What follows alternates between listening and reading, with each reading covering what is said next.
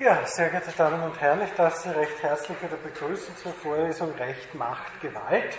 Äh, es dünnt sich schon ein wenig aus. Ich nehme an, das hängt damit zusammen, dass das Semester voranschreitet und diese Vorlesung jetzt auch dankenswerterweise schon recht zeitnah auf der Audiothek anzuhören ist.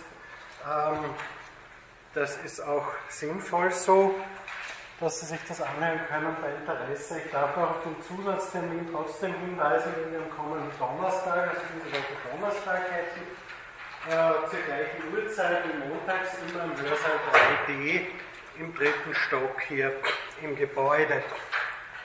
Äh, wir sind noch immer beim Staat, beim Konzept des Staates. Ähm, wie es sich eben auf der Basis einiger wirkungsmächtiger Theorien, rechtlicher Rahmenbedingungen und anderer Faktoren in der Neuzeit ausgebildet hat, seit dem 17. und 18. Jahrhundert. War letztes Mal äh, bei Hegel. Ich werde Ihnen das nicht noch einmal in Extenso vortragen, äh, weil ich meinem eigenen Zeitplan auch schon ein wenig hinterherhinke. Ich möchte nur zwei Gedanken noch ein wenig herausgreifen und zwei Aspekte dieses Hegelschen Modells noch ein wenig vertiefen und dann weitergehen. Also wie gesagt, der Staat als Wirklichkeit der sittlichen Idee, der Freiheit des äh, Geistes, der zu sich selbst kommt, damit absolute Macht auf Erden. Die Frage ist damit auch ein konkreter Staat gemeint oder nur eine Idee, nur, also nur eine Idee bei Hegel ist, wäre das alles, das, das, das wahrhaft Wirkliche. Ähm, oder kann man das auf einen konkreten Staat beziehen? Sie wissen, ich habe Ihnen das auch dargestellt. Äh, nicht wenige Interpreten und Interpretinnen haben das auf konkrete Staaten bezogen, in kritischer Absicht, aber auch in affirmativer Absicht.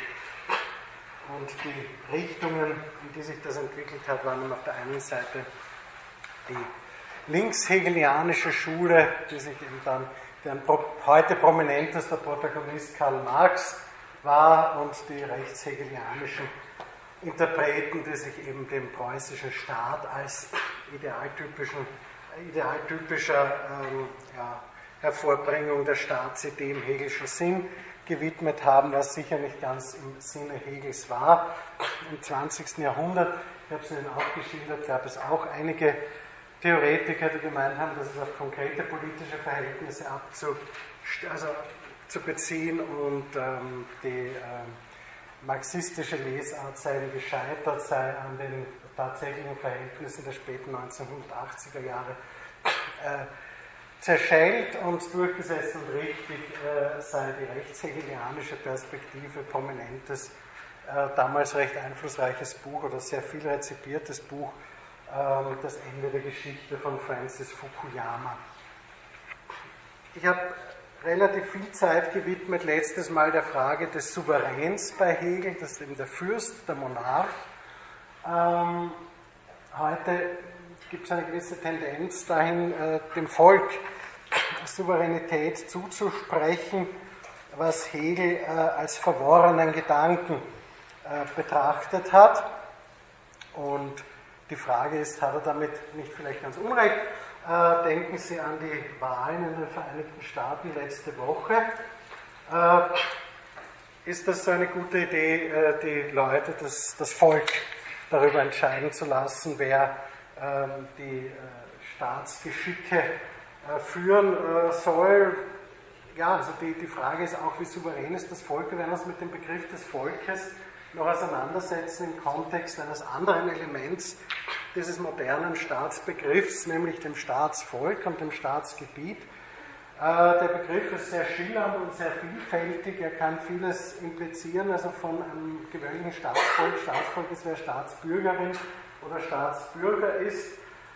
Diese Personen sind dann auch in modernen Demokratien wahlberechtigt und damit hat sich's. Äh, wer über die Staatsbürgerschaft befindet, ist eine andere Frage.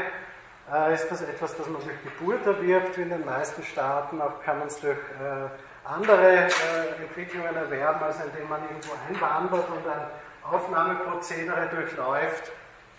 Sie wissen aber auch, dass die Diskussion um Abschottungen aller Art momentan in vielen Ländern der Welt sehr intensiv läuft. Also die Frage, wer darf denn überhaupt rein? äh, wie, äh, wie, wie weit ist die Möglichkeit von Einwanderung gegeben und wer bestimmt darüber. Das führt auf der anderen Seite äh, ideengeschichtlich zu Positionen, wie sie eben im, in faschistischen äh, Regimen, insbesondere im Nationalsozialismus, gepflogen wurden, das Volk als eine Entität, als eine Rasse oder geburtsmäßige äh, Entität zu fassen, eine völlig absurde und abstruse Auffassung, die aber nach wie vor offenbar eine gewisse äh, Existenz hat. Also Hegel meint wohl einfach die Leute, die in einem bestimmten Staatsgebiet wohnen oder leben, das eben die Bevölkerung dort ausmachen und dieser eben mit Vorsicht zu genießen. Ähm, er schreibt, Volkssouveränität ähm,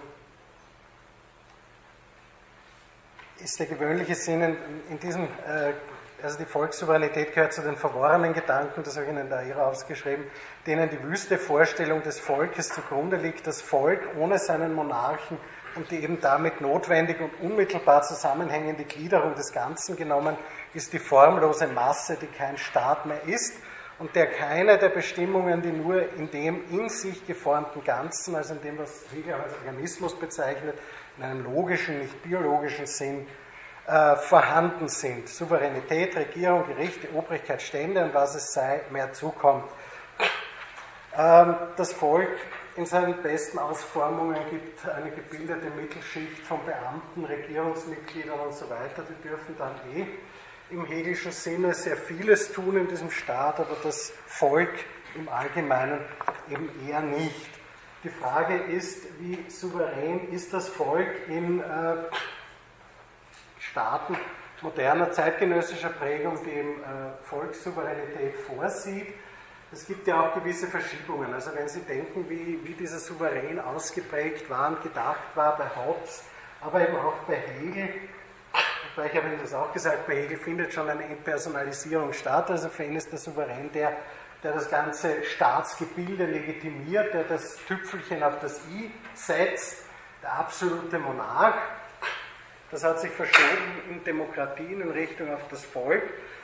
Die Frage ist, wie souverän das sein kann. Wie gesagt, erste Frage, wer gehört da überhaupt dazu? Wer bestimmt das? Wer entscheidet darüber? und wie übt das Volk, das Staatsvolk, seine Souveränität aus.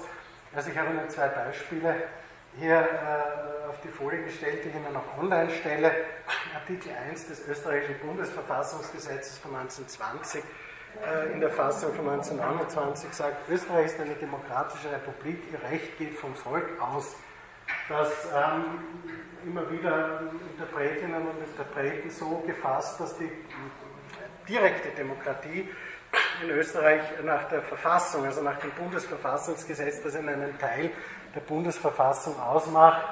Äh, dazu kommen wir aber noch ausführlicher, wenn wir uns dann dem Recht genauer zuwenden, äh, dass da eben ein äh, unmittelbar demokratischer äh, Aspekt im Kern äh, angedacht sei, was nicht stimmt. Also da steht ja auch da, ihr Recht geht vom Volk aus und das Volk schafft das Recht oder das Volk kreiert oder generiert das Recht, sondern das Volk ist irgendwie so die Ursprungsquelle dieses Rechts, aber mehr auch nicht. Also diese Volkssouveränität ist zum Beispiel in der österreichischen Verfassung sehr stark mediatisiert in Form einer indirekten Demokratie, einer repräsentativen Demokratie. Wir kommen da auch noch im Kontext von äh, Rechtsgeltungstheorien auch zu sprechen, weil dem ja auch eine bestimmte politische Auffassung zugrunde liegt, davon, wie überhaupt Recht generiert werden darf und von wem. Im Gegensatz zu Hegel wäre aber trotzdem hier die Idee die, dass irgendwie Menschen sich zusammentun und Recht generieren. dass das Recht ist nichts, das vorhanden ist, vorgefunden wird in der menschlichen Vernunft oder im Staat oder in, in diesem Staatsganzen oder im Geist, der zu sich selber findet, sondern das wird eben irgendwie vom Volk hervorgerufen. Das, die zweiten, äh, die, die, das zweite Beispiel spiele ich Ihnen jetzt nicht vor. Ich habe das noch in der Hoffnung, Herr Trump werde nicht gewinnen. Bitte. Also ich würde nicht unbedingt sagen, dass das im Gegensatz zur Hegel steht, diese Volkssouveränität. Zumindest nicht im Gegensatz zur Phänomenologie des Geistes. Weil da, wie ich es verstanden habe, ist der Staat, das Recht, das Resultat eben verschiedener dialektischer Kräfte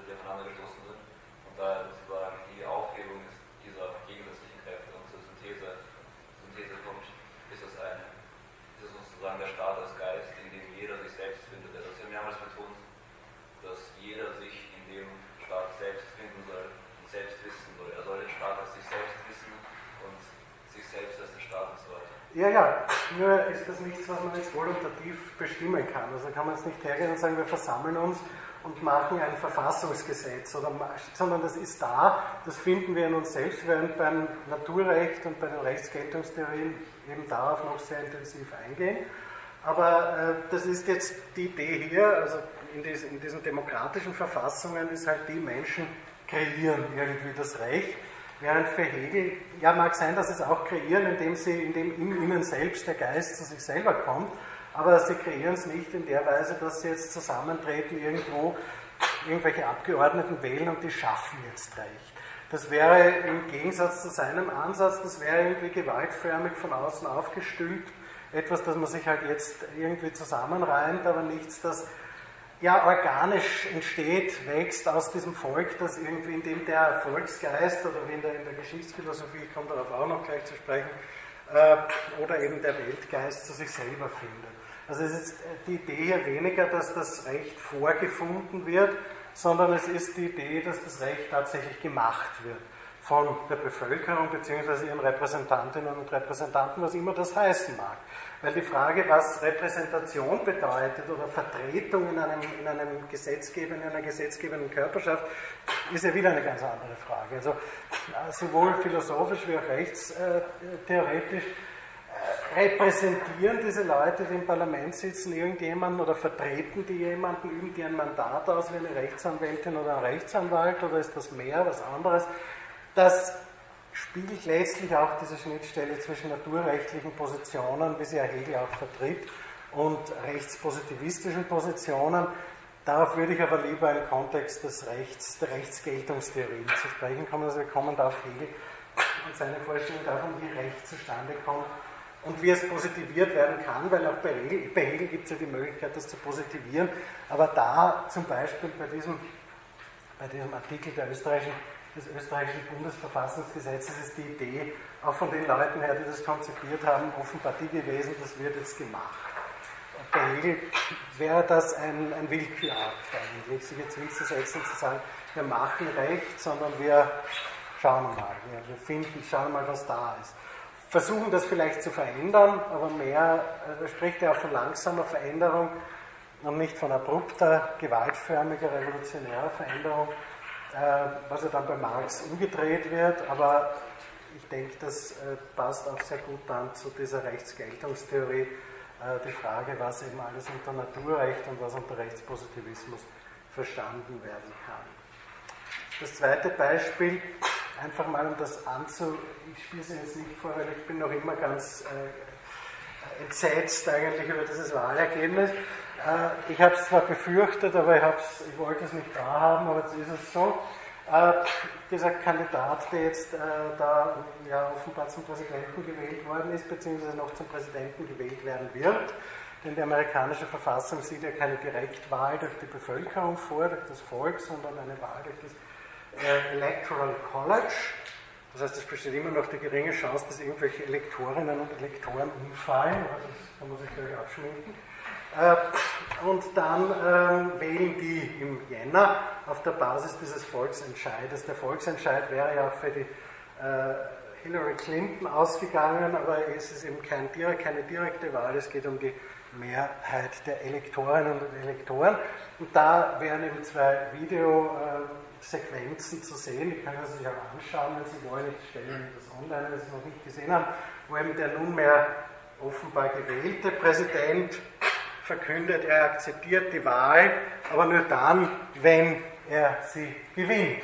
Also auch das eine, eine spannende Auffassung von Volkssouveränität. Äh, ich lasse mich schon gern wählen, aber nur wenn's, wenn äh, die Wahl zu meinen Gunsten ausgeht, dann äh, akzeptiere ich auch den Volksentscheid, sonst äh, äh, nämlich das Volk, eben das Staatsvolk, das äh, da irgendwelche Entscheidungen trifft, nicht als souverän zur Kenntnis.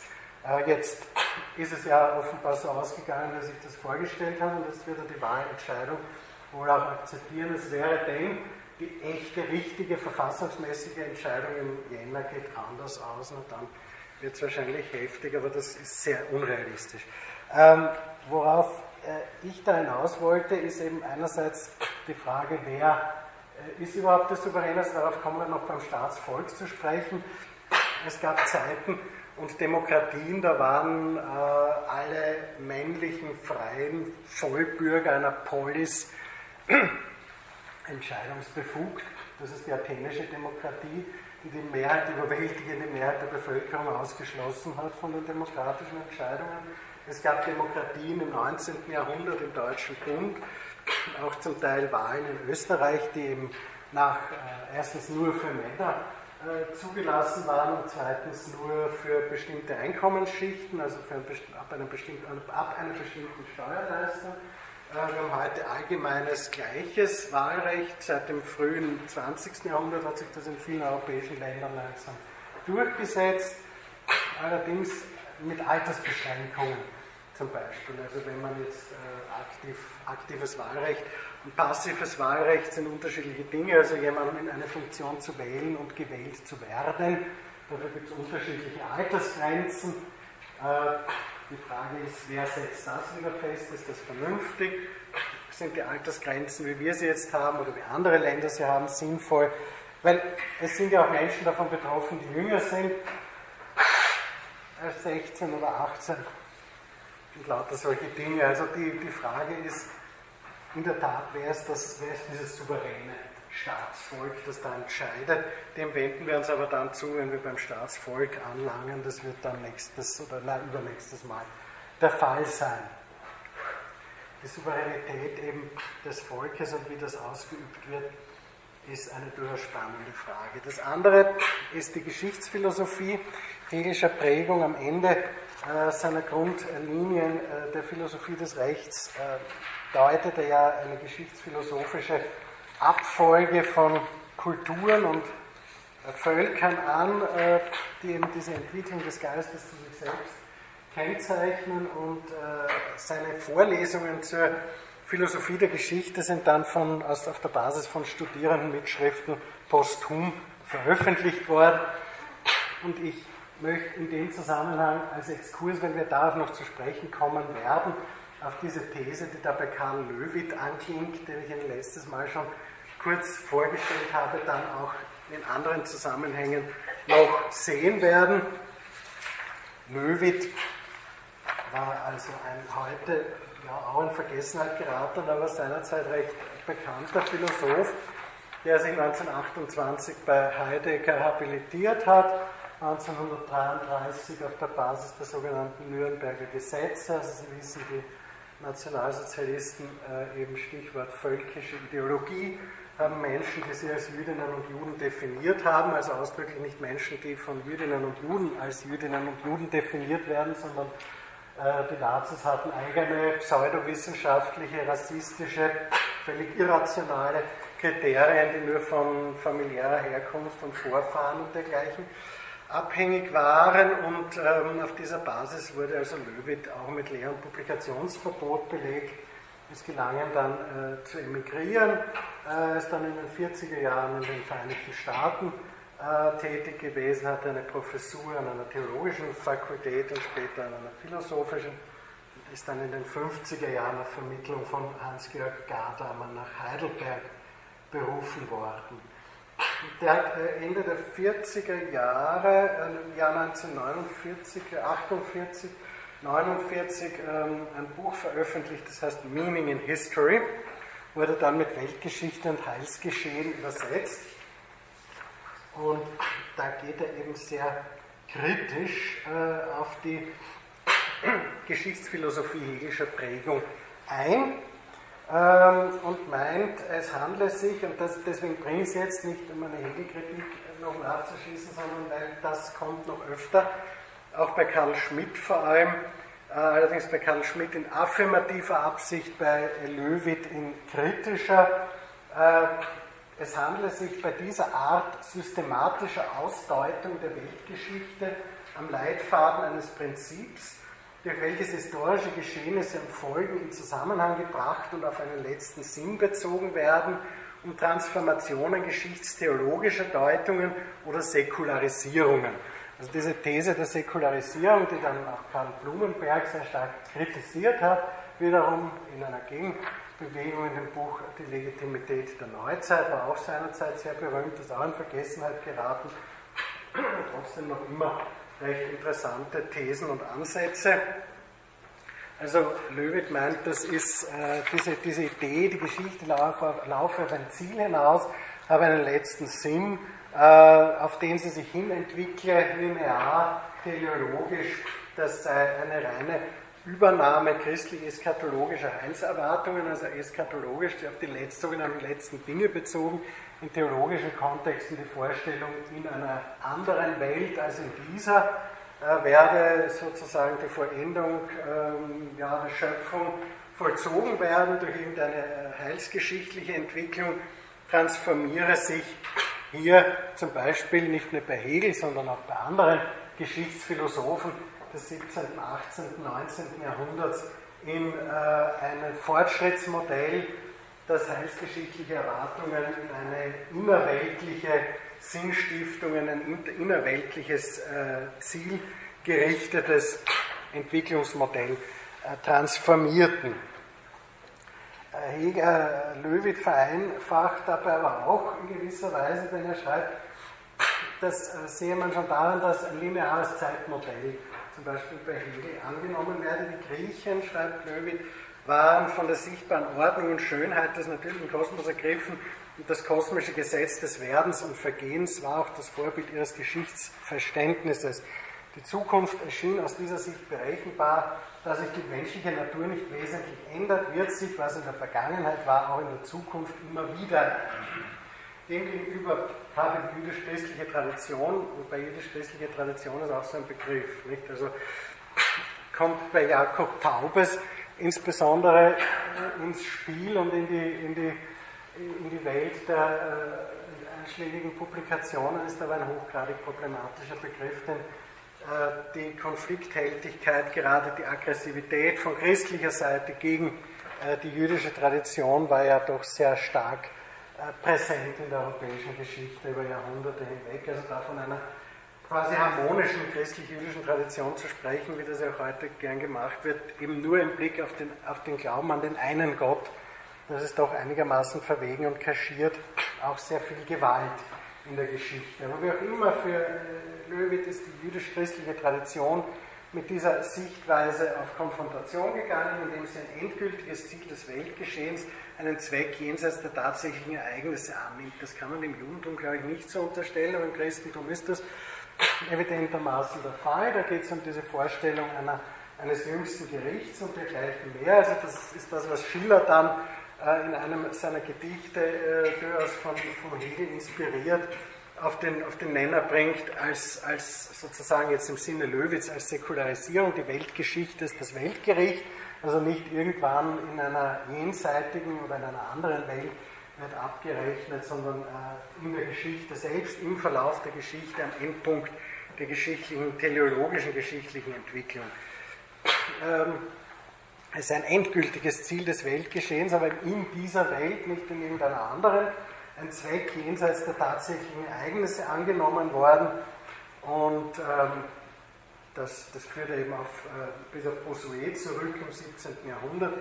Die Geschichtsphilosophie des 18. Jahrhunderts äh, hat eben diese Sichtweisen, diese theologischen Sichtweisen säkularisiert und in die Welt hineingetragen. Äh, das lässt sich wiederum auf unterschiedliche Weise kritisieren. Zunächst bestehen gewisse Unschärfen in der Begrifflichkeit Löwitz. Die Griechen, wo im Grunde differenziert werden müsste, Vorsehung die dann so in diese, in diese Idee des Fortschritts transformiert wird. Auch der Begriff des Christentums, genauso wie eben der Griechen, scheint undifferenziert. Vor allem Löwitz These, die Vorstellung eines linearen, auf eine fiktive oder tatsächliche Zukunft hin orientierten Zeitmodells, ist etwas gegen Christliches, während der griechischen Welt allein ein zirkuläres Zeitmodell bekannt gewesen sei, lässt sich hinterfragen. Also da gibt es auch andere Zugehensweisen, andere Sichtweisen und vor allem auch im griechischen Denken andere Zeitmodelle. Spannend ist es deshalb, weil Löwit hier, und das Buch ist wahnsinnig oft wieder aufgelegt worden, sowohl in der englischen als auch in deutscher Sprache und in den, bis in die 80er Jahre hinein sehr stark immer wieder rezipiert worden, kritisiert worden, adaptiert worden. Es hat hier auch ganze Vorlesungen gegeben über dieses Buch, die alle recht spannend waren, vor 20 Jahren eben. Äh, und äh, ja, also das Spannende daran ist, dass hier ein Gedanke artikuliert wird und durchaus auch sehr wirkungsmächtig zu seiner Zeit, dass vieles, was wir in der modernen Welt wahrnehmen, viele Ideen, zum Beispiel diese Fortschrittsidee, und die Fortschrittsidee finden Sie ja nicht nur in der Geschichtsphilosophie, die finden Sie im 19. und 20. Jahrhundert in vielen anderen Hinsichten, sie wird immer trivialer, äh, sie reduziert sich mehr und mehr auf die Idee technischen Fortschritts, auf die Idee einer eines gesteigerten Könnens, Machen Könnens von Dingen, das ist bei Hegel ja nicht gemeint, aber bei anderen dann im 19. Jahrhundert schon. Also diese Fortschrittsidee ist ja, lineare Fortschrittsidee ist ja sehr präsent gewesen. Heute sehen wir das zum Teil ein wenig kritischer, weil wir auch die Auswirkungen dieses Fortschrittskonzepts mehr und mehr zur Kenntnis nehmen müssen. Aber die äh, Gegenposition, die Löwit und andere aufgebaut haben, war zu sagen, naja, das ist ja nichts Neues, das ist ja eigentlich nur eine Übernahme von alten Vorstellungen, von alten theologischen Konzepten, die im Grunde genauso doktrinär sind wie ihre Vorbilder. Das war Löwitz Auffassung, dass das eben eine sehr fragwürdige Übernahme ist. Andere wie Karl Schmidt waren durchaus der Meinung, dass das die einzig wahre und einzig sinnvolle äh, Übernahme sei, die man sich überhaupt äh, vorstellen könne. Gut, ich schließe, da habe ich Ihnen auch äh, wieder ein paar Literaturhinweise online, stelle ich Ihnen dann online, wenn Sie das interessiert.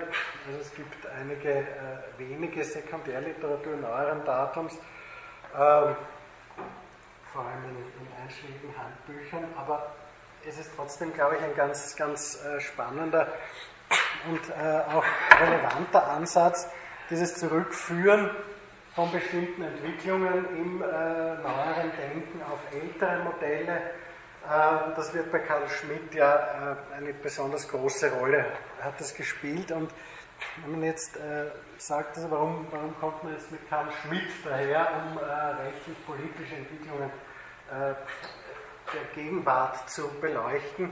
Immerhin hat er seine Haupttätigkeit zwischen den 1920er und 1970er Jahren entfaltet und ist dann über Mitte der 80er Jahre verstorben, äh, 85. Ähm, ich werde versuchen, das dann äh, noch im, im, weiteren Verlauf dieser Ab, äh, dieses, dieses Abschnitts über den Staat darzutun, dass eben gerade im Kontext äh, einer rezenten äh, Notstands, ähm, Ausnahmesituations, Ernstfalls, Hysterie, äh, die sich um den Begriff des Terrors zentriert, also terroristischer Bedrohungen, sehr stark wieder darauf zurückgegriffen worden ist, was Schmidt da in den 20er und 30er Jahren erzählt hat, explizit und implizit, und dass dies ja auch weiterhin passiert. In einer Politikkonzeption, die mehr und mehr von oder wieder sehr stark von Angst, äh, von der, vom Generieren und Schüren von Ängsten getragen und gesteuert ist. Vielleicht kurz zur Biografie. Schmidt war äh, eigentlich vom Brotberuf her Jurist, war Professor für äh, Staatsrecht und Rechtsphilosophie, hat äh, seit den 1920er Jahren erheblichen Einfluss auf das äh, Rechtsdenken in Deutschland ausgeübt.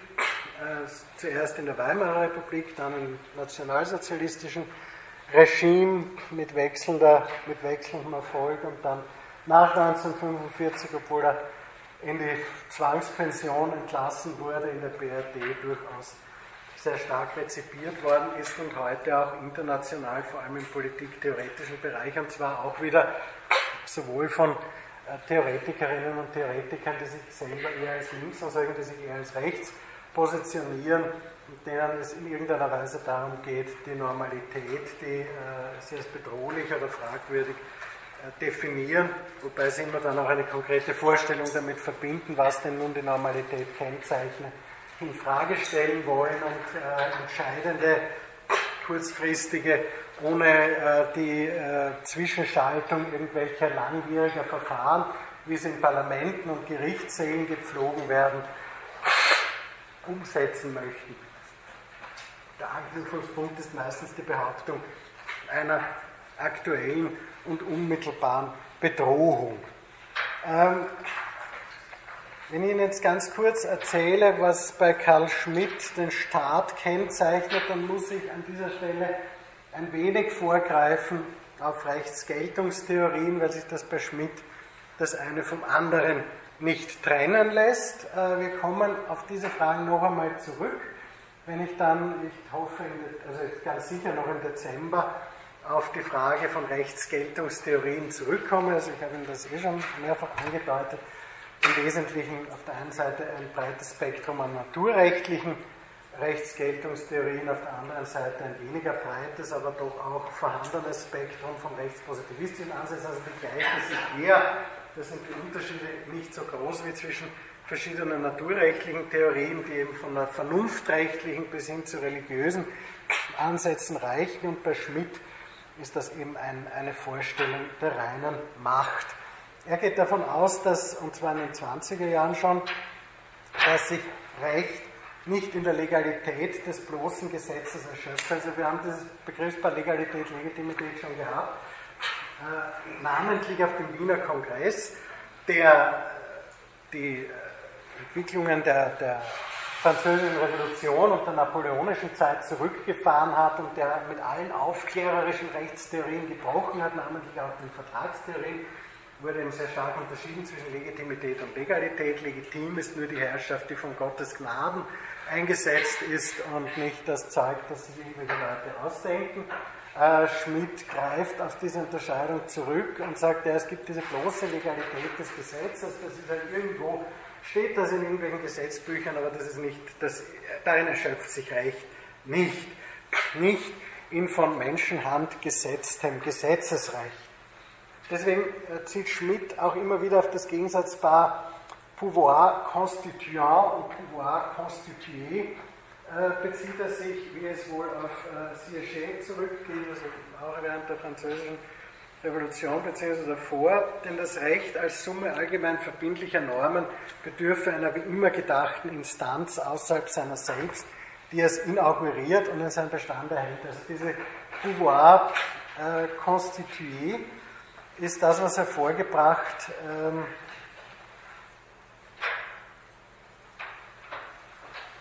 wird von der also die konstituierte, diese konstituierte Macht als Gesetz der Verfassung, als verschriftlichte Norm, die wird eben hervorgebracht von einer rechtssetzenden Macht, die nicht in irgendeiner verschriftlichten Form vorliegt, sondern die als Macht existiert und auch mitgedacht werden müsse äh, die als politischer Wille, dessen Macht oder Autorität imstande ist, die konkrete Gesamtentscheidung über Art und Weise der eigenen politischen Existenz zu treffen.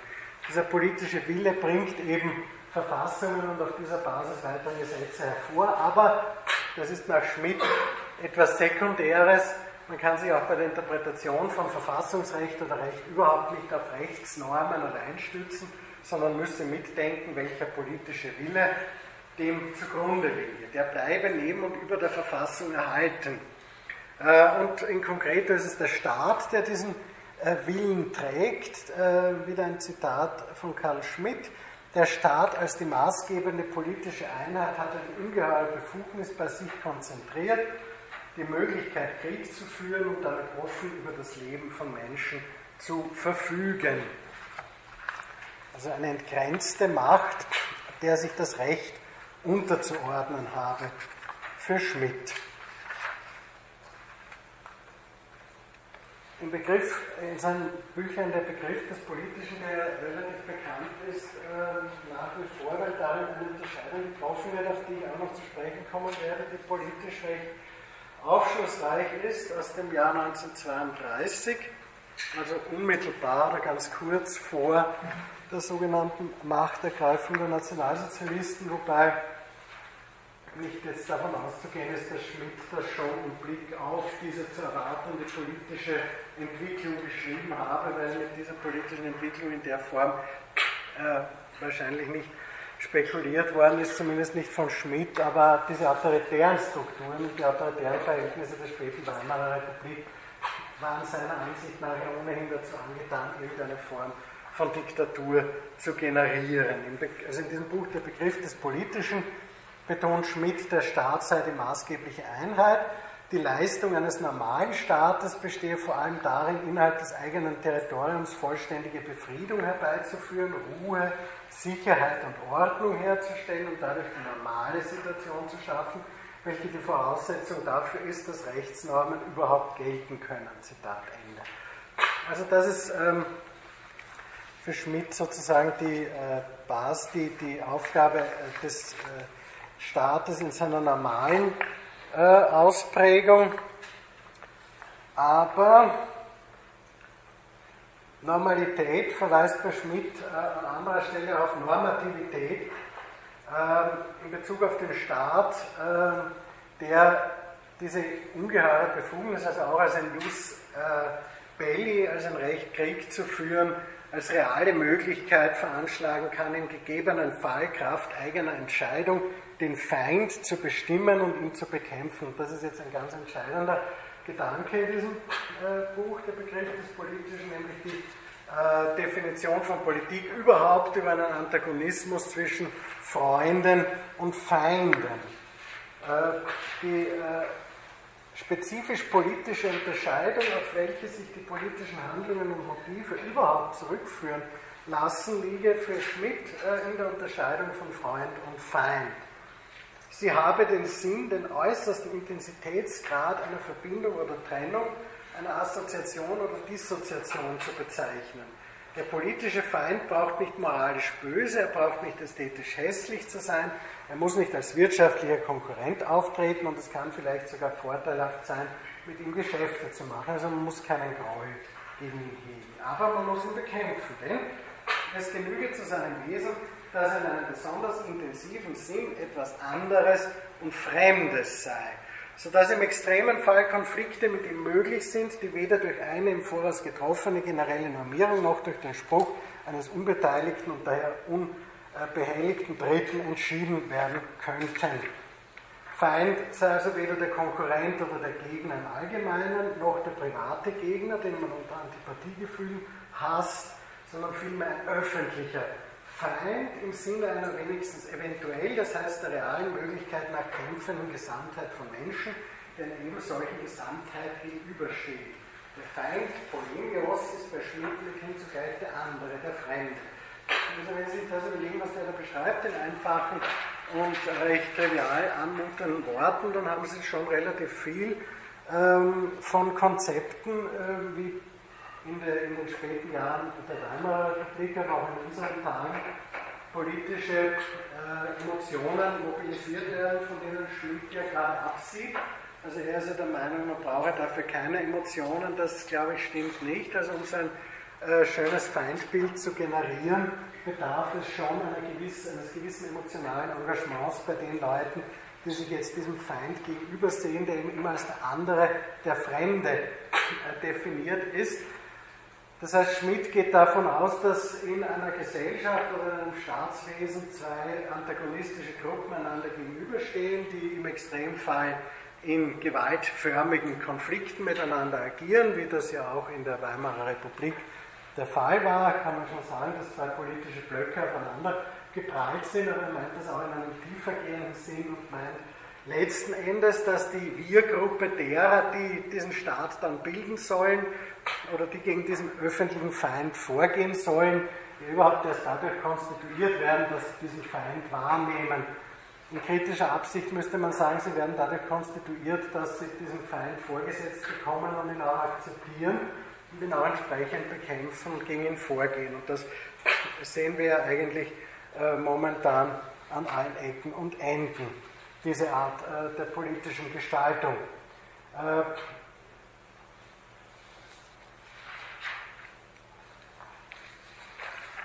dies alles unter den Auspizien von äh, Ordnung und Sicherheit, die der Staat zu gewährleisten habe. Äh, die Frage, ob Schmidt in seiner Politikkonzeption auf konkrete Feindbilder Bezug genommen hat, muss man an dieser Stelle nicht beantworten, wenn man sich ein Movens der Schmidtschen des Schmidtschen Rechts- und Staatsdenkens anschaut, also ein durchgängiges Motiv von den 20er Jahren bis in die 80er Jahre, den 1980er Jahre, dann ist das ein, ein ausgeprägter Antisemitismus und Antijudaismus, dessen Basis changiert zwischen religiöser Prägung und pseudobiologistischer Prägung, aber das ist das, was, was sozusagen durchschimmert, immer bei Schmidt.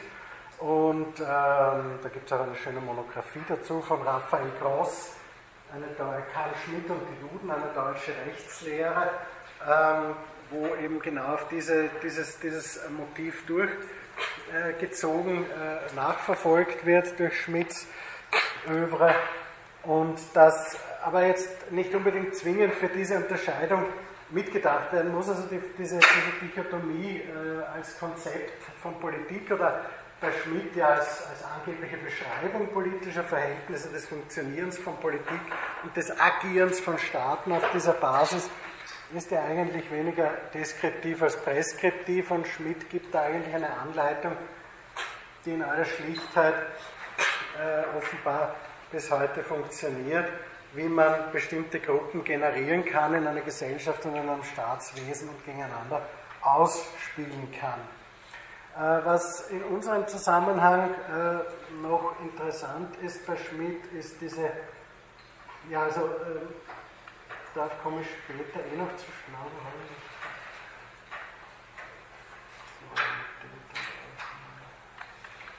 Ja, also souverän, der Gedanke der Souveränität ist äh, für Karl Schmidt ein ganz entscheidender, denn in dieser Konfliktsituation, die Politik für ihn ist, ein Antagonismus zwischen Freund und Feind, ist es ja von großer Bedeutung, komme ich doch darauf zurück, dass irgendwas entschieden wird, also die Entscheidung als Selbstzweck dass überhaupt entschieden wird und nicht, wie die Entscheidung aussieht.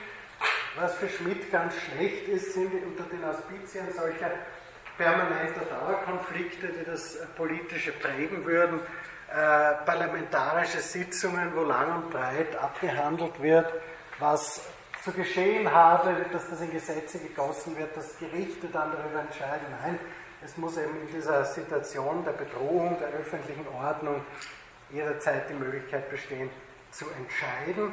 Und da entscheidet eben wieder wer, der Souverän. Und souverän ist für Karl Schmidt, wer über den Ausnahmezustand entscheidet. Das Büchlein Theologie, das uns auch noch beschäftigen wird, ist äh, im Jahr 1922 erstmals publiziert worden. Und da verknüpft er eben die Begriffe Ausnahmezustand und Souveränität wenn Sie sich in der aktuellen Terrordiskussion oder Antiterrordiskussion anschauen, State of Emergency, Ernstfall, Notfall, Ausnahmezustand, kommt eigentlich immer wieder, sowohl in den äh, Gesetzen, die in diesem Zusammenhang erlassen worden sind, beziehungsweise in den sie begleitenden Dokumenten, wie in den theoretischen Grundlegungen dazu. Eins von vielen äh, bekannten äh, Versuchen in diese Richtung ist das Büchlein von Otto Depenheuer, Selbstverteidigung des Rechtsstaates, wo er eben genau auf diese Ernstfallsthematik Bezug nimmt, die Karl Schmidt ja sozusagen als Dauerzustand politischer Interaktion und insbesondere in der Weimarer Republik beschreibt und skizziert, zurückkommt und eben meint, es müsse hier zu schnellen, raschen, kurzfristigen Entscheidungen kommen durch ja, wen auch immer, aber sicher nicht durch äh, Verfahren, wo geredet wird, debattiert wird, abgestimmt wird, äh, wo Unwägbarkeiten auftreten wie bei Gerichtsentscheidungen, sondern der Rechtsstaat müsse in der Lage sein, der Ordnungsstaat, sozusagen Rechtsstaat als Ordnungsstaat. Wir kommen darauf noch zu sprechen, diesen Begriff des Rechtsstaats, der sehr schillernd ist, äh, werden wir am Ende dieses Staatskapitels behandeln. Das kann sehr viel Unterschiedliches heißen. Also äh, für Depenheuer ist das so, für Schmidt der Ordnungsstaat, der die öffentliche Sicherheit gewährleistet, für die äh, Menschen, die keine öffentlichen Feinde sind, die anderen bekommen ein Problem. Vor diesem Hintergrund sei jede Entscheidung einer obrigkeitlichen Autorität als solcher wertvoll. Nicht, äh, was der Inhalt dieser Entscheidung ist, sondern entscheidend sei, dass überhaupt entschieden werde und entscheiden, entschieden werden können nur durch eine staatliche, obrigkeitliche Autorität, weil der Staat eben für Schmidt diese äh, Möglichkeit in sich bündelt. Für Schmidt ist der Staat der konkrete Staat, der sich äh, in, in, einer konkreten empirischen Situation darstellt. es sei der Souverän, der die Situation als Ganzes in ihrer Totalität schaffe und garantiere. Ihm komme das Monopol dieser letzten Entscheidung zu, darin liege nachgerade das Wesen der staatlichen Souveränität, der also richtigerweise nicht als Zwangs- und Herrschaftsmonopol, sondern als Entscheidungsmonopol juristisch zu definieren sei, schreibt Schmidt in der äh, politischen Theologie. Und politische Theologie, deswegen auch schon mein, mein, mein Einstieg mit Löwit vorhin, weil Schmidt ja genau das behauptet, allerdings in affirmativer Form. Alles, was den modernen Staat kennzeichnet, ich würde sagen, den Staat, ein moderner Staat, es gibt meiner Ansicht nach keinen vormodernen Staat, aber auch da gehen die Meinungen naturgemäß auseinander. Was also den Staat kennzeichnet für Schmidt, das seien alles Begriffe, die aus einer vormodernen theologischen Phase.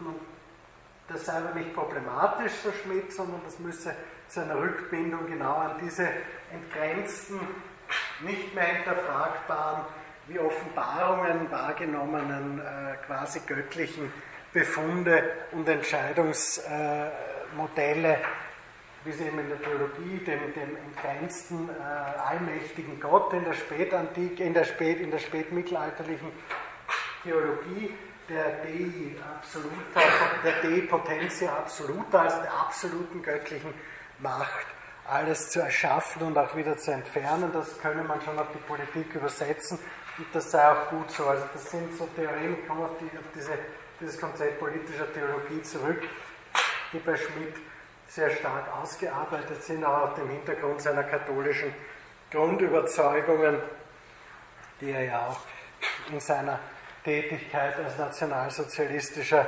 Star-Jurist nicht ganz über Bord geworfen hat. Ähm, die Souveränität führe letztlich weg von demokratischen Verhältnissen zu einer Diktatur. Auch, das, auch dazu gibt es ein eigenes Buch von Karl Schmidt, die Diktatur. Die erste Auflage ist auch da, also 1921 unterscheidet er historisch verschiedene Formen von Diktatur und empfiehlt die Genese einer äh, souveränen Diktatur, also einer Diktatur, die selbst Recht erzeugen kann und nicht bloß im Auftrag irgendwelcher, also irgendwelcher anderer Institutionen agiert. Ähm, ich glaube, ich habe das schon einmal angesprochen, in der Römischen Republik gab es die Funktion des Diktators als, einer, als eines Amtsträgers, der auf begrenzte Zeit eingesetzt war mit weitreichenden Befugnissen, allerdings nicht mit der Befugnis, Gesetze zu erlassen. Der erste Diktator, der diese Befugnis entgrenzt hat, war Sulla äh, im ersten Jahrhundert äh, vor unserer Zeitrechnung, der sowohl die Amtsdauer nach einem Bürgerkrieg, äh, seine, seine eigene Amtsdauer als Diktator, wie auch die Befugnisse entgrenzt hat im Blick auf Gesetzgebungsbefugnisse, aber in der römischen Antike war das eigentlich nicht so. Das wäre eher das, was Schmidt als kommissarische Diktatur bezeichnet. Da agiert eben jemand im Auftrag von, weiß ich nicht, Senat oder Volksversammlung oder wem auch immer. Schmidt meint, die souveräne Diktatur anzustreben, der, Gesamt, der Zustand der gesamten bestehenden Ordnung, den die Siegelreaktion äh, beseitigen will. Der, der Vorläufer ist äh, dieser Entwicklung, wenn man jetzt die demokratischen äh, Strukturen der Zeit, in der Schmidt schreibt, also der 20er und 30er Jahre ansieht und die für Schmidt ganz, äh, äh, ganz äh, massive Fehlentwicklungen darstellen, von denen wegzukommen in, in, Richtung einer, einer souveränen Diktatur, ist der Ausnahmezustand eben so ein Zwischen, so ein Zwischen etwas, wo das Recht suspendiert wird, die Rechts, das Recht in seiner Gesamtheit suspendiert wird aber mit der Möglichkeit, diese Suspendierung wieder zurückzubinden an rechtliche Strukturen. Und es sei der Ausnahmefall, aus dem heraus die Pouvoir Constituant handle. Also wenn man jetzt fragt, ja, wo entstehen solche Rechtsnormen überhaupt bei Schmidt, aus wie agiert diese politische Macht, dieser politische Wille, der agiert eben im Idealfall, im Ausnahmefall, weil dort kommt es zu irgendwelchen Brüchen und Veränderungen, die eine solche äh, Umgestaltung oder Neugestaltung von Rechtsverhältnissen überhaupt ermögliche.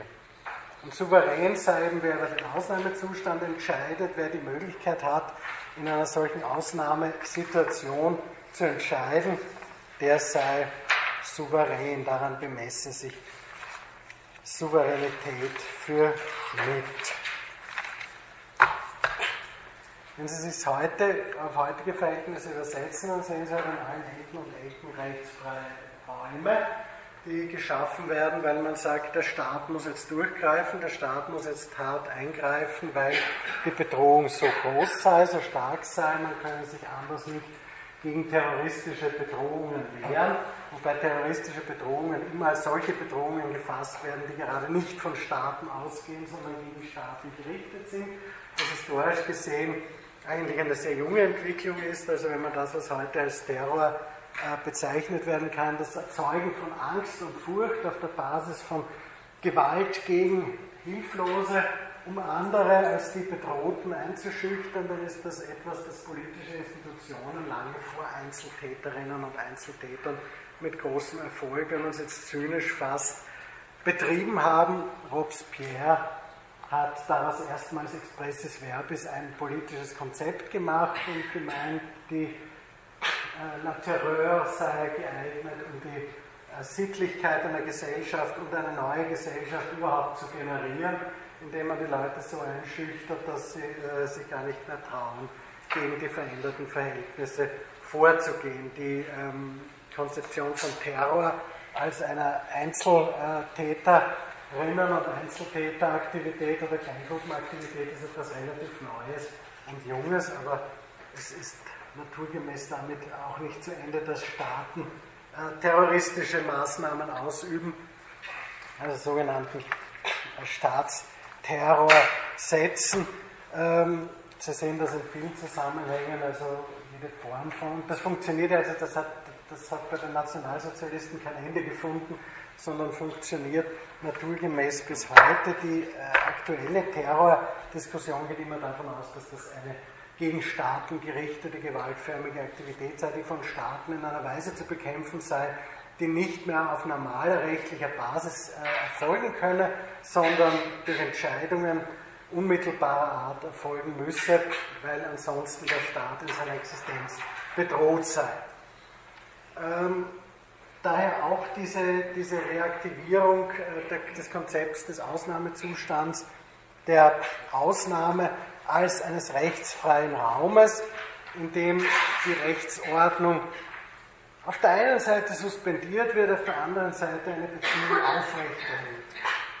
Das sind jetzt Thesen wie George Agamben, wenn ich den noch finde irgendwo, den habe ich vergessen, um reinzukopieren, ein zeitgenössischer Philosoph und Rechtstheoretiker, der sich sehr stark mit Karl Schmitz Konzept des Ausnahmezustands auseinandergesetzt hat, eben in dem Buch Ausnahmezustand, das ist 2004 erschienen, zumindest auf Deutsch 2004 erschienen, ist glaube im Original 2002 oder so, 2003. Und wo er dann eben meint, ja, mittlerweile auch im Blick auf die damals schon an äh, brandende äh, Ausnahmegesetzgebung und Entgrenzung staatlicher Befugnisse jenseits des normalen Rechts sozusagen zu agieren gegen Bedrohungen, würde den Ausnahmezustand wieder zu einem äh, Paradigma des Regierens nachgerade machen. Und es zeichne gerade die Theorie Karl Schmitz aus, dass er ähm, eine Beziehung aufrechterhalten, es wird das Recht nicht gekübelt, nicht völlig entfernt, entsorgt, sondern es wird zeitweilig aufgehoben, aber um dann in eine andere Form von Recht äh, transformiert zu werden.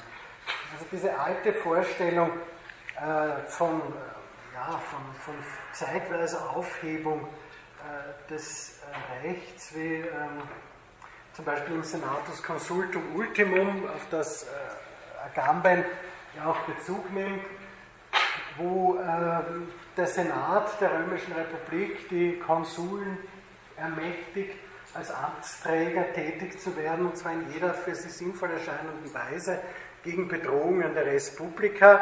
Das sei so eine, ja, überschau noch relativ überschaubare suspendieren, aber dann wird noch keine Transformation vorgenommen. Genauso wie die antike Diktatur, auch dieses Modell des äh, Justitiums, dass das Reich sperre und wo man dann aber die Frage aufwerfen kann, was passiert mit Taten, die während dieses Justitiums gesetzt werden. Also das, das müssen Sie alles nicht jetzt äh, sich sozusagen merken. Ich sage Ihnen das nur als ähm, Hinweise darauf, wo äh, Agamben noch äh, so Vorläufer wahrnimmt oder annimmt für dieses Konzept des Ausnahmezustands, dass er dann eher im Militärrecht äh, im Mittelalter und in der, in der Neuzeit äh, aufkommt, der Belagerungszustand, in dessen Rahmen die militärischen Befehlshaber einer belagerten Stadt zu jeder denkbaren Maßnahme gegen die Zivilbevölkerung, gegen die eigene Zivilbevölkerung schreiten können,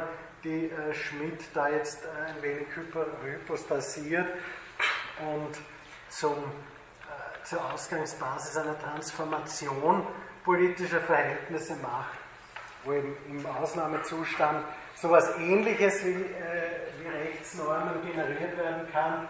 Also ähm, Agamben verwendet diesen Begriff, den äh, Derrida auch herangezogen hat, Gesetzeskraft und reicht das, äh, das, das, den ersten Teil des Wortes durch, um zu signalisieren, da geht es eben darum, dass so etwas ähnliches wie Gesetz, wie Rechtsnormen, wie Gesetze, äh, Rechtsnormen sind ja nicht nur Gesetze, Gesetze sind, äh, es gibt auch andere Rechtsnormen, wir kommen darauf noch zu sprechen im Kontext des Teils, der sich eher mit dem Recht beschäftigt, aber es geht hier um Entscheidungen, die mit der gleichen Virtus wie Gesetze, mit der gleichen Macht ähm, und ähm, ja auch mit dem gleichen, mit der gleichen, gleichen moralischen, äh, mit dem gleichen moralischen Anspruch auftreten könnten wie Gesetze. Äh, Schmidt diskutiert diese Frage auf der souveränen Diktatur ganz konkret im Blick auf die Verfassungskonflikte der Weimarer Zeit und meint da eben auch in Bezug auf den Reichspräsidenten, also das sind ja auch Diskussionen, die heute wieder hochkommen, wer verteidigt so diese staatliche Ordnung gegen Bedrohungen, wenn sie denn auftreten, ist das ein Gericht, ein Höchstgericht oder ist das eine Figur, ein Entscheidungsträger? Für Schmidt ist es eben dieser eine Entscheidungsträger, in diesem Fall der Reichspräsident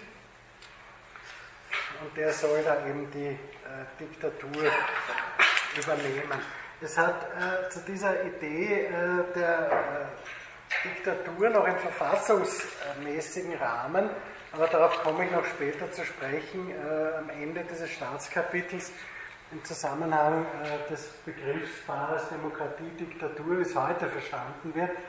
Ein auch seinerzeit sehr bekannter Politiktheoretiker Clinton Rossiter 1948 in seinem Buch Constitutional Dictatorship, wo er eben die These vertreten hat, dass die US-amerikanische Verfassung den Präsidenten der Vereinigten Staaten die Möglichkeit einräume, ganz verfassungsmäßig wie ein äh, spätrömisch-republikanischer Diktator zu agieren, ähm, dass das äh, eigentlich ein äh, ja, akzeptables Modell sei. Die Regierung tritt dann eben zum Teil in äh, gesetzgeberische Kompetenzen ein und das sei temporär auch durchaus aufrechtzuerhalten. Wir werden darauf noch zu sprechen kommen, ob und inwieweit das ein vernünftiges Modell sei oder sein kann, inwieweit man das behaupten kann und wo das hinführt.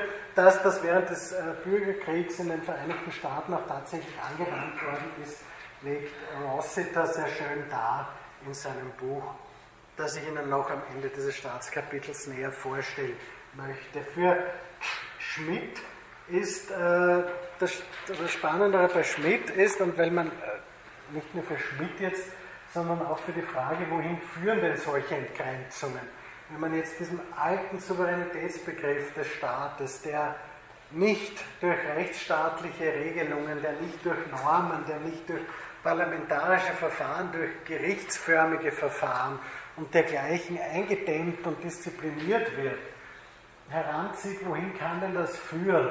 Und das führt bei Schmidt eben straight in diktatorische Verhältnisse. Das heißt, diktatorische Verhältnisse jetzt nicht im Sinne einer temporären Anhäufung von Kompetenzen bei einem Staatsorgan, sondern in der Tat zu einer selbstherrlichen, sich selbst als politischen Willen setzenden Instanz, die Recht nicht nur vollzieht, sondern Recht auch schafft und sich auch gleich selber kontrolliert. Also das alles bei einer Person oder bei einer Institution bündelt. Und das ist durchaus keine zufällige oder ähm, beliebige Entwicklung, die halt auch anders verlaufen könnte, sondern das ist durchaus etwas, das als eine konkrete Problematik und als, ein konkret, als eine konkrete Schwierigkeit auch zeitgenössischen Denkens über Recht und Staat äh, betrachtet werden kann. Wir werden auf das Konzept des Rechtsstaats nochmal zu sprechen kommen. Wie gesagt, es gibt unterschiedliche Vorstellungen, sich den Rechtsstaat zu denken, unterschiedliche inhaltliche Füllungen sozusagen. Was macht den Rechtsstaat aus? Sind das Gewaltenteilung im Sinn von Locke oder äh, gerichtsförmige Verfahren, das Verteidigungsrecht von Angeklagten vor einem Gericht, die Trennung von Richter und Ankläger, Richterin und Anklägerin und dergleichen mehr? Oder ist das ein Finden von Recht in einer Gesellschaft auf einer Basis einer ganz anderen Gewaltenteilung? Das werden wir uns anschauen. Nur der äh, Rechtsstaat mit, diesem, mit dieser Trennung von Gewalten im Locke'schen Sinn scheint diesen alten Souveränitätsbegriff, wie wir ihn bei Hobbes und Baudin kennengelernt haben, ein wenig diszipliniert und äh, zivilisiert zu haben. Das äh, ist bei Schmidt jetzt wieder sozusagen vollständig entgrenzt und es scheint auch dort in der zeitgenössischen Diskussion wieder entgrenzt zu sein, wo man sich genauer anschaut, wie argumentiert wird, also wie zum Beispiel rechtsfreie Räume argumentiert werden.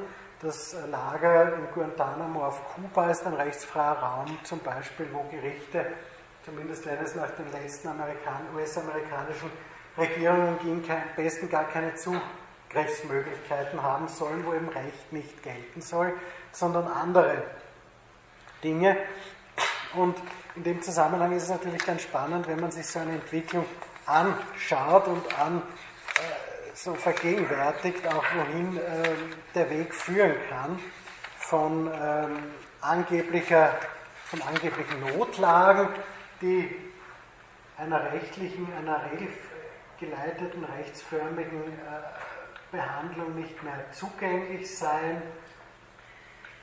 Ja, Necessitas legem non habet, das geht auch auf mittelalterliche Theorien zurück ist aber dann auch in den 30er Jahren ganz stark gemacht worden, zum Beispiel bei italienischen faschistischen Rechtstheoretikern, die Not als erste und ursprünglichste Quelle des Gesetzes bezeichnet haben, also die Suspendierung der gültigen Ordnung, damit ihr Bestehen gesichert sei, weil eben die Bedrohung, weil die Notlage so groß wäre, im, im Ernstfall, im Ausnahmezustand wie er dann, ja, also Santi Romano, einer dieser italienischen Juristen der 30er Jahre, die sehr stark auf Staatsnotstand, auf Not und unmittelbares Handeln müssen, äh, zielt. Und in diesem Zusammenhang sind es dann eben keine rechtsförmigen Verfahren, sondern es ist dieser ursprüngliche Souveränitätsgedanke, dieser entgrenzte Souverän, der über den Ausnahmezustand entscheidet, damit bei Schmidt einerseits auch seine Souveränität beweist, weil er in dieser, in dieser Notlage in, dieser Bedrohungs, in diesem Bedrohungsszenario überhaupt Entscheidungen treffen kann, auf der anderen Seite sich selber aber außerhalb der normal geltenden Rechtsordnung positioniert, ihr zugleich auch noch angehört, weil er zuständig ist für die Entscheidung, ob die Verfassung insgesamt suspendiert werden kann und dann in weiterer Folge vielleicht durch eine andere ersetzt werden könne und solle, wie Schmidt das eben mit der souveränen Diktatur in Zusammenhang bringt. Also langer Rede, kurzer Sinn. Dieser alte äh, Souveränitätsbegriff wird in frühen Staatskonzeptionen des äh, 17. Jahrhunderts inheriert, kehrt in gewisser Weise wieder, oder ist noch immer da in bestimmten äh, Rechtstheorien und Staatstheorien.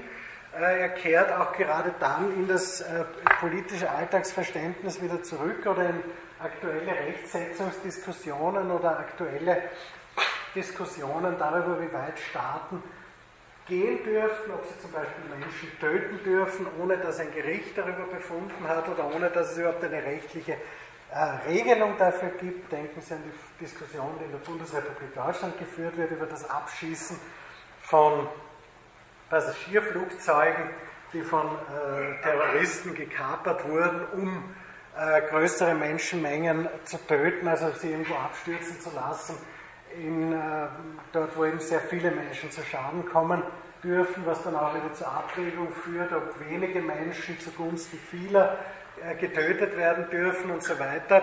Wir kommen darauf noch zu sprechen. Aber in all diesen Diskussionen spiegelt sich der alte Souveränitätsbegriff, der alte Gedanke eines Souveräns, der nicht nur über Leben und Tod entscheiden kann, sondern der Gott gleich über diesem Staatswesen schwebt und Gott gleich dieses Staatswesen auch lenken könne. Und äh, Schmidt meint, ähm, affirmiert das auch und sagt, ähm, das binde eben das, dieses, dieses Staatsdenken der Neuzeit zurück an theologische Konzepte und das sei auch gut und richtig so, weil aus diesen theologischen Konzepten eine Autorität erfließe, ein politischer Wille, der imstande sei, eine konkrete Gesamtentscheidung über Art und Weise der eigenen politischen Existenz zu treffen. Und er gibt dann dieser Wendung bei Hobb von Hobbes Autoritas, da das falsch schreibt in der politischen Theologie interessanterweise, non veritas facit legem, was bei Hobbes ja ganz schlicht so gemeint wird und auch ganz klar so artikuliert wird, naja, es sind nicht irgendwelche Interpretinnen und Interpreten von Rechtsnormen, die darüber entscheiden, was Recht sei, sondern die rechtsetzende Autorität, würde man äh, unter seinen eigenen, dem widerspricht eigentlich an anderer Stelle, weil er immer, weil er ja auch sagt, jede Rechtsnorm muss ausgedeutet werden. Und was gilt dann letztlich anderes als das unter bestimmten oder von bestimmten Instanzen und Institutionen ausgedeutete Recht? Aber er meint das mit diesem Satz Autoritas wäre das Fazit legem einfach als Entgegensetzung von Rechtssetzung und Rechtswissenschaft, während Schmidt hier auf, eine, auf ein Konzept von entgrenzter staatlicher Autorität abhebt, dass jede Form von Wahrheitsfrage, jede Form von Abwägung, von Argument, von Diskussion äh, ad absurdum führt und aufhebt. Und das ist ja auch für ihn so, dass äh, das, was er als politische Romantik bezeichnet, sich in den modernen Parlamenten widerspiegelt, die er auch als Quatschbuden bezeichnet hat und wo er der Meinung ist, dort geht eben nichts weiter und dort werden keine äh, vernünftig, dort werden keine Entscheidungen getroffen, sondern da wird nur so lange debattiert, bis es denn endlich zu spät sei. Äh, was er dann als Erklärung heranzieht, also er bezieht, er macht da sogar Descartes äh, haftbar dafür, das äh, sind Fehlinterpretationen, weil es bei Descartes ja nicht um irgendeine theologische Konzeption geht, sondern um einen Gottesbegriff, der eine, ja, eine Art Beweisfunktion in, einem, äh, in der Frage der Möglichkeit, äh, unabhängig von irgendwelcher Evidenz Wissen zu generieren und sicheres Wissen zu haben. Also, dass, wenn Sie das mal lesen sollten in der politischen Theologie, das sind schon sehr stark zusammengeschusterte und sehr stark zurechtgebogene Interpretationen auch historischer Texte. Äh, wo eben dem Descartes unterstellt, dass er äh, so einen ähnlichen Staatsbegriff gehegt hätte wie er selbst. Also das äh, ist sicher nicht korrekt. Der Begriff politische Theologie, wie in Schmidt sozusagen ähm, ja, in den frühen 1920er Jahren angepriesen hat, also den Souveränitätsbegriff so weit zu entgrenzen, dass er quasi göttliche Dimensionen erlangt, nicht mehr hinterfragt werden kann und dieses Staatswesen äh, bestimmt in der Weise, dass eine nicht mehr hinterfragbare, nicht mehr argumentierbare Entscheidung getroffen werden könne. Das schwingt ja auch durchaus vielfach heute noch nach, also im Sinne einer entgrenzten Machtausübung. Man spricht eben nicht von äh, politischer Theologie, aber es geht letztlich um irgendeine Form von äh, mystischer, nicht mehr hinterfragen, also überall dort, wo, wo, sie, wo sie politische Strukturen nicht mehr hinterfragen, wo sie, religiö sie auf religiöse oder, zwei, oder gleichsam naturförmige Strukturen zurückgeführt werden, wird es problematisch, dort haben sie es nämlich zu tun mit dem, was Jan Assmann bezeichnet hat als nicht säkulare Grundlegungen politischer Ordnung.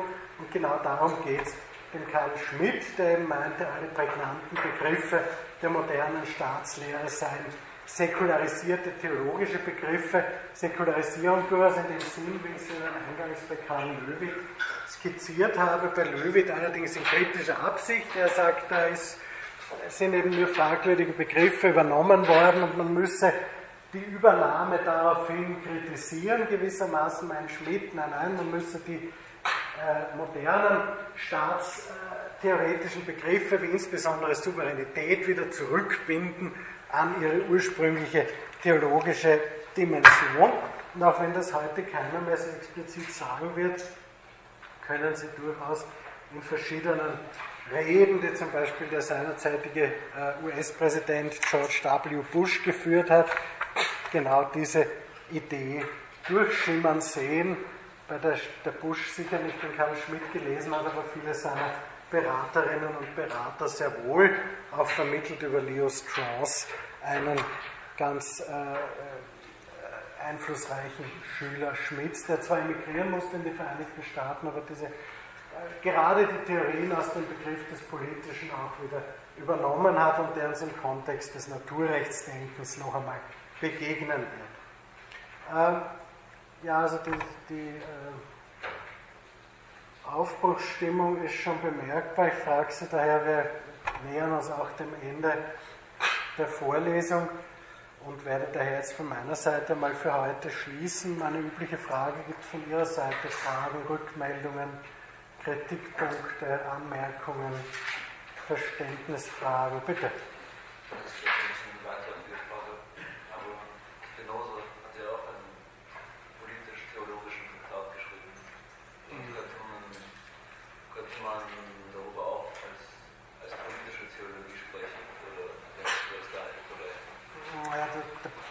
Bin jetzt momentan auch überfragt, da müsste jetzt mal wieder reinschauen in diesen Text.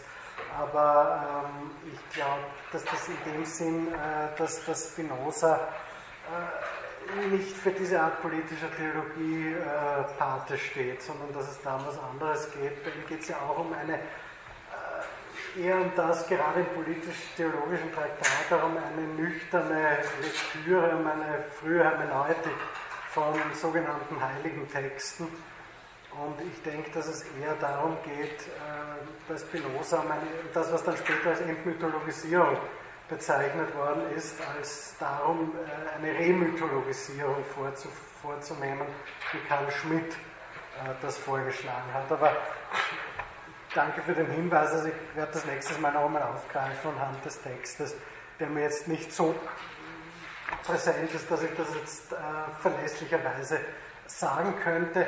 Allerdings wäre meine Einschätzung, nach meiner Erinnerung an den äh, politisch-theologischen Traktat von Spinoza eigentlich eher, dass das in die gegenläufige Richtung zielt, als in die, die Karl Schmidt und andere hier äh, vorgeschlagen haben. Aber ich suche nach Belegstellen. Das bringe ich nächstes Mal noch nach. Weitere Fragen? Bitte. Ja,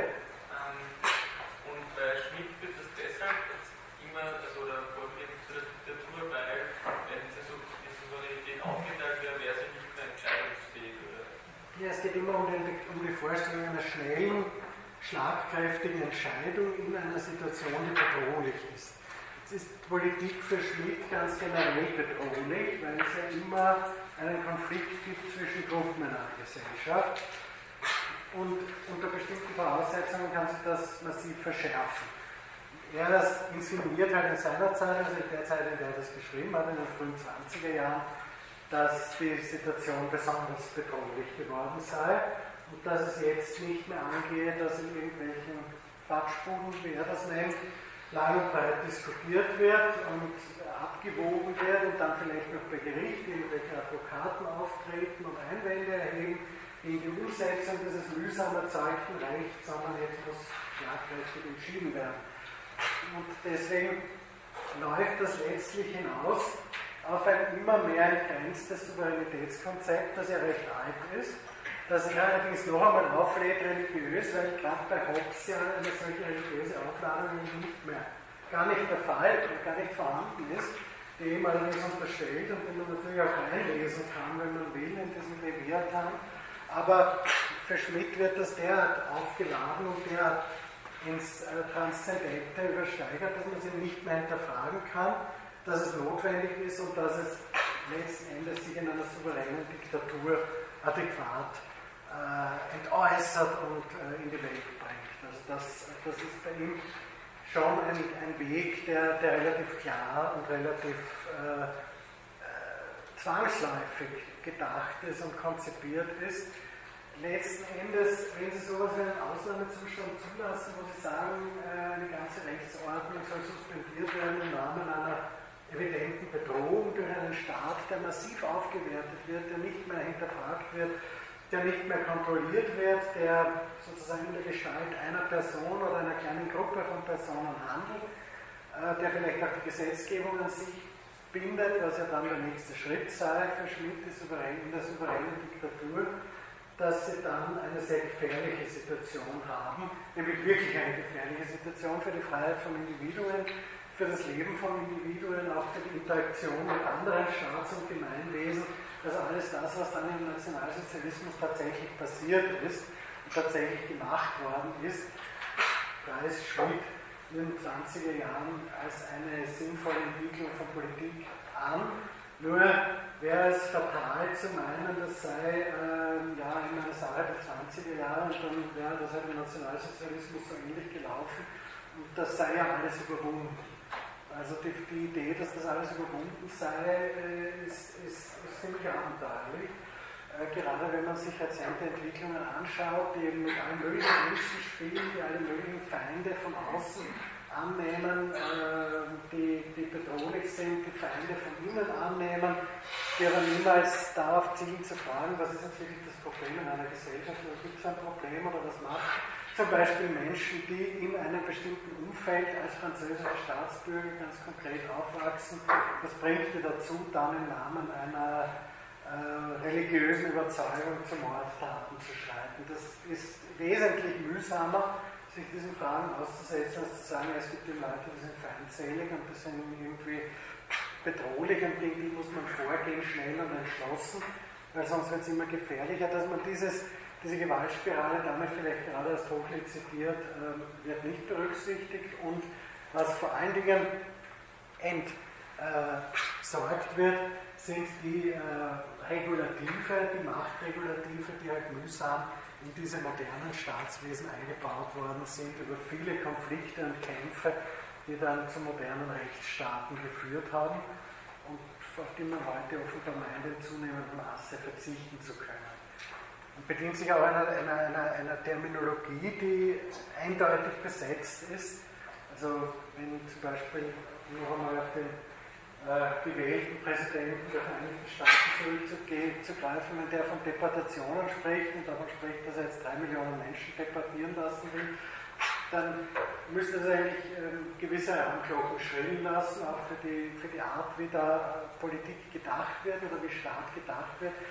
Vor allem äh, auch die historische Dimension, wenn man die berücksichtigt, dass Deportation, da kann man sich zum Beispiel auch an Eichmann erinnern oder an andere Dinge, äh, das wird wieder zum normalen äh, Inventar politischer Diskurs und das im Kontext einer Entgrenzung von Souveränität und auch der Vorstellung einer starken Person, die dann eine Führungsrolle übernehmen soll und diese Souverän wieder personifizieren soll, sind halt Entwicklungen, die mutmaßlich genau dorthin führen, wo Karl Schmidt gemeint hat, dass sie hinführen und seiner Meinung nach auch hinführen sollten. Meiner Ansicht nach äh, in keine sehr äh, anstrengenswerten Entwicklungen, die man aber in der aktuellen, in vielen aktuellen politischen Diskussionen, gerade zum Staat und seiner Rolle, wiederfinden kann. Ja, also ich sehe eine allgemeine Aufbruchsstimmung. Ich will dir auch nicht weiter entgegenkommen, äh, mich entgegenstellen. Am Donnerstag geht es diesen Zusatztermin, wenn Sie Zeit und Lust haben, hier im dritten Stock in einem kleineren Hörsaal. Ansonsten wieder wie gewohnt nächsten Montag um dieselbe, um die gleiche Zeit hier in diesem Hörsaal. Wie üblich. Vielen Dank.